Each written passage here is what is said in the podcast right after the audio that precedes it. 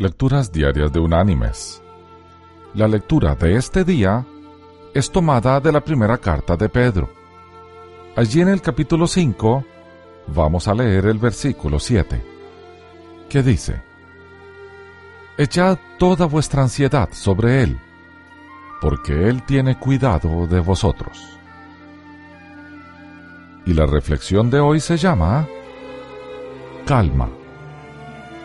Después del 11 de septiembre, una compañía invitó a los miembros que quedaban de otras compañías que habían sido afectadas por el ataque de las Torres Gemelas para compartir su espacio disponible de oficina. En una reunión de la mañana, el jefe de seguridad contó historias de por qué esta gente estaba viva, y todas tenían que ver con pequeños detalles como habrán oído.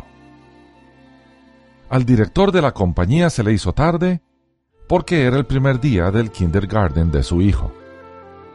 Otro compañero estaba vivo porque le tocaba llevar los donuts. Una mujer se retrasó porque su despertador no sonó a tiempo.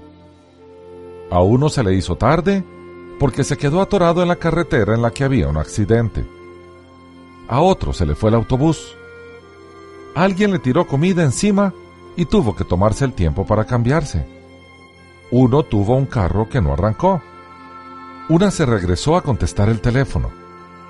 Otra tuvo un bebé. Otro no consiguió un taxi. El que más impresionó fue un señor que se puso un par de zapatos nuevos esa mañana. Pero antes de llegar al trabajo, le había salido una ampolla. Se detuvo en la farmacia por una curita.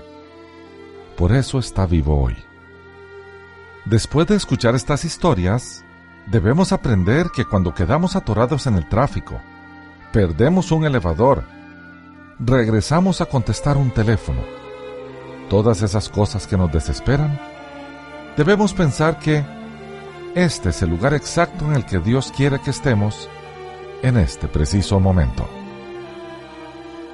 Mis queridos hermanos y amigos, la próxima vez que nuestra mañana parezca enloquecedora, no logremos encontrar las llaves del auto, nos topemos con todos los semáforos en rojo, los taxis y autobuses nos obstaculicen el camino, no nos enojemos ni frustremos. Recordemos que Dios está trabajando, cuidándonos. Él está bendiciéndonos con todas esas pequeñas cosas desesperantes que sin duda tienen un propósito detrás.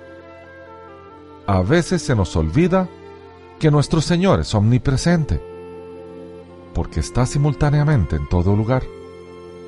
Es omnisciente, porque todo lo sabe, y que no se cae un pajarito de los cielos sin que Él lo provoque o lo permita. Cada detalle, cada pensamiento, cada evento en nuestras vidas está en manos de aquel quien es el que permite u ocasiona que todo ocurra para beneficio de sus hijos. Dios es bueno porque todo lo que hace conviene, aunque a veces no nos agrade. Que Dios te bendiga.